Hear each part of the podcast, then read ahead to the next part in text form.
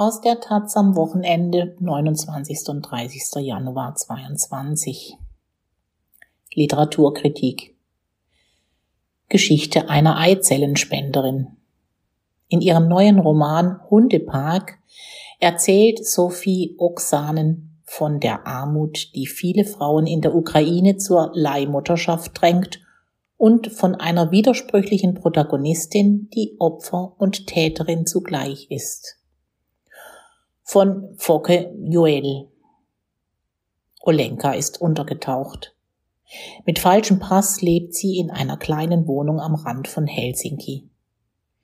Mit dem Geld, das sie als Angestellte einer Reinigungsfirma verdient, kommt sie gerade so über die Runden. Das war früher anders. In Dnipro, einer Stadt im Osten der Ukraine, hatte sie mitten in der Stadt gewohnt. Sie hatte ein Auto, sie hatte Geld und sie hatte eine große Liebe. Geblieben ist ihr am Ende nichts. Die Erzählerin in Sophie Oksanens neuem Roman Hundepark wächst im estnischen Tallinn auf. Nach dem Zusammenbruch der Sowjetunion, als sie in die Pubertät kommt, zieht die Familie nach Snischne, eine Kleinstadt im Donetsk-Gebiet.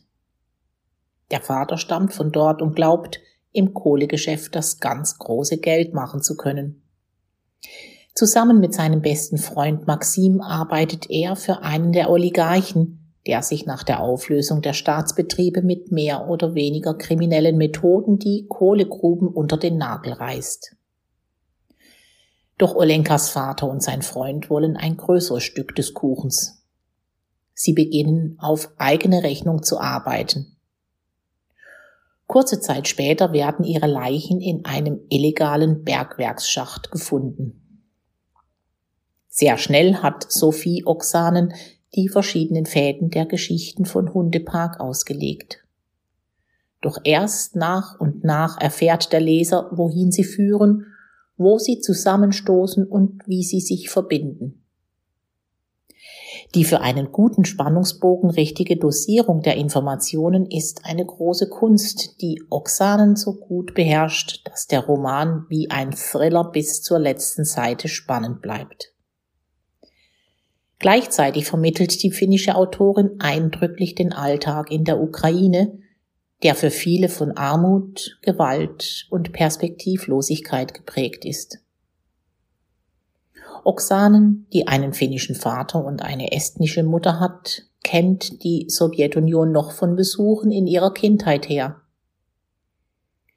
Die brütende Hitze unserer Sommer setzte in den Zimmern einen Geruch aus den Tapeten frei, legt sie ihrer Erzählerin über ukrainische Hotelzimmer in den Mund, dem die Ausländer nicht mit derselben Nachsichtigkeit begegneten wie ich.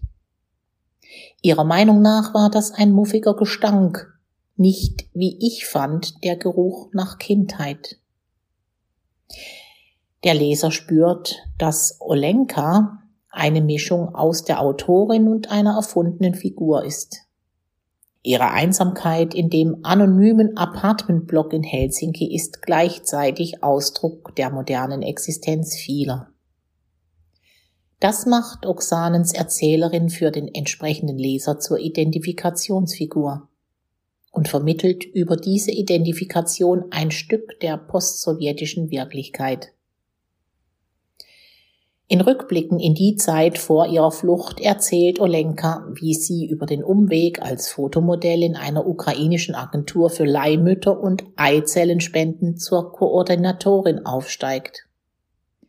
Weil die Dienstleistung, die die Agentur anbietet, sehr teuer ist, stammen die meisten Kunden aus dem Westen.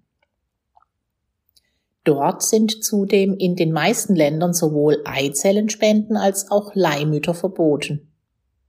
In der Ukraine ist beides erlaubt und die vorhandenen Gesetze werden im Allgemeinen lockerer ausgelegt.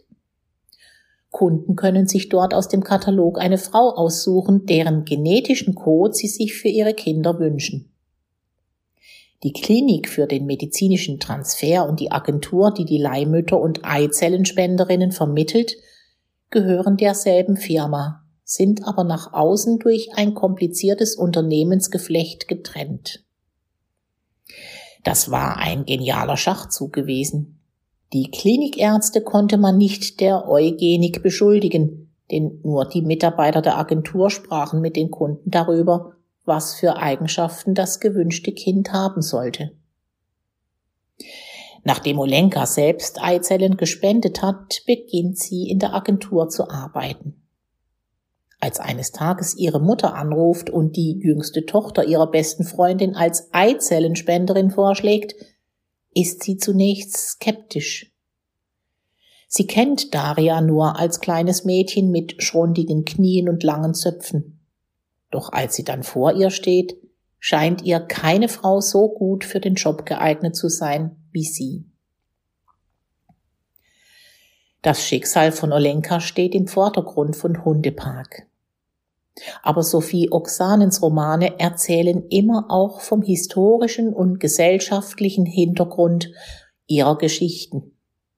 In Stalins Kühe waren es die sowjetischen Frauen, die ein Verhältnis zu finnischen Gastarbeitern eingingen, von denen die wenigsten dann geheiratet wurden und nach Finnland gehen konnten. Einem gelobten Land, in dem die meisten dann als Russinnen als Paria unglücklich ihr Leben fristen mussten. In Fegefeuer, ihrem bisher erfolgreichsten Buch, war es die dunkle Vergangenheit Estlands, die in die Schilderung zweier Frauenschicksale einfloss. Hundepark erzählt von der Armut, die viele Frauen in der Ukraine zu Leihmutterschaft oder Eizellenspende drängt. Von dem Geld, das sie damit verdienen, erhoffen sie sich ein besseres Leben. Doch der solvente Kunde ist König, im Zweifelsfall auf Kosten der Frauen. Stimmt bei einer Leihmutter das Geschlecht eines Kindes nicht, sind Abtreibungen nach dem dritten Monat keine Seltenheit, obwohl auch in der Ukraine nur bei einer medizinischen Indikation, etwa bei einer schweren Behinderung des Kindes, solche Abtreibungen erlaubt sind. Das viele Geld, das damit verdient wird, und die korrupten Verhältnisse machen es möglich und haben das Land inzwischen weltweit zur Nummer eins in der Reproduktionsmedizin gemacht. Aber Olenkas Agentur hat nicht nur Kunden aus dem Westen. Als Lada Kraves, Schwiegertochter eines ukrainischen Oligarchen, nach einer Eizellenspende wieder einmal eine Fehlgeburt hat, soll Olenka nach einer neuen Spenderin suchen. Sie denkt sofort an Daria. Eine große Chance für sie, aber auch ein großes Risiko. Einerseits würde sie nach einer erfolgreichen Schwangerschaft weiter im Unternehmen aufsteigen. Sie würde ihrem Traum ihrer Mutter und ihrem Onkel in Snischne ein neues Haus zu bauen, eines mit Wasseranschluss und Bad, sehr viel näher kommen. Andererseits hatte sie die abergläubische und neurotische Lada Kravitz die Schuld für die letzte Fehlgeburt der Eizellenspenderin gegeben, wegen ihres angeblich schlechten Lebenswandels. Danach hatte sie ihr mit einer Schere das Gesicht zerschnitten. Die junge Frau war mit einem größeren Geldbetrag ruhig gestellt worden aber was würde die beste Freundin von Erlenkas Mutter sagen, wenn das mit Daria passierte? Hundepark erinnert an Rachel Kuschners Roman Ich bin ein Schicksal. Hier wie dort versetzen sich die Autorinnen in Frauen hinein, die sich in einer aussichtslosen Lage befinden. Während Kushner die Geschichte einer Frau erzählt, die aufgrund der unmenschlichen Strukturen in den amerikanischen Gefängnissen keine Chance mehr hat, je in die Freiheit entlassen zu werden, steht bei Oxanen eine Frau im Mittelpunkt, die durch die Armut ungewollt in die Mühlen der ukrainischen Mafia gerät.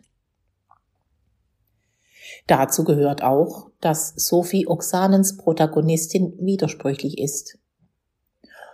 Olenka ist nicht nur Opfer, sie ist auch Täterin. Hass und Gewalt sind ihr nicht fremd.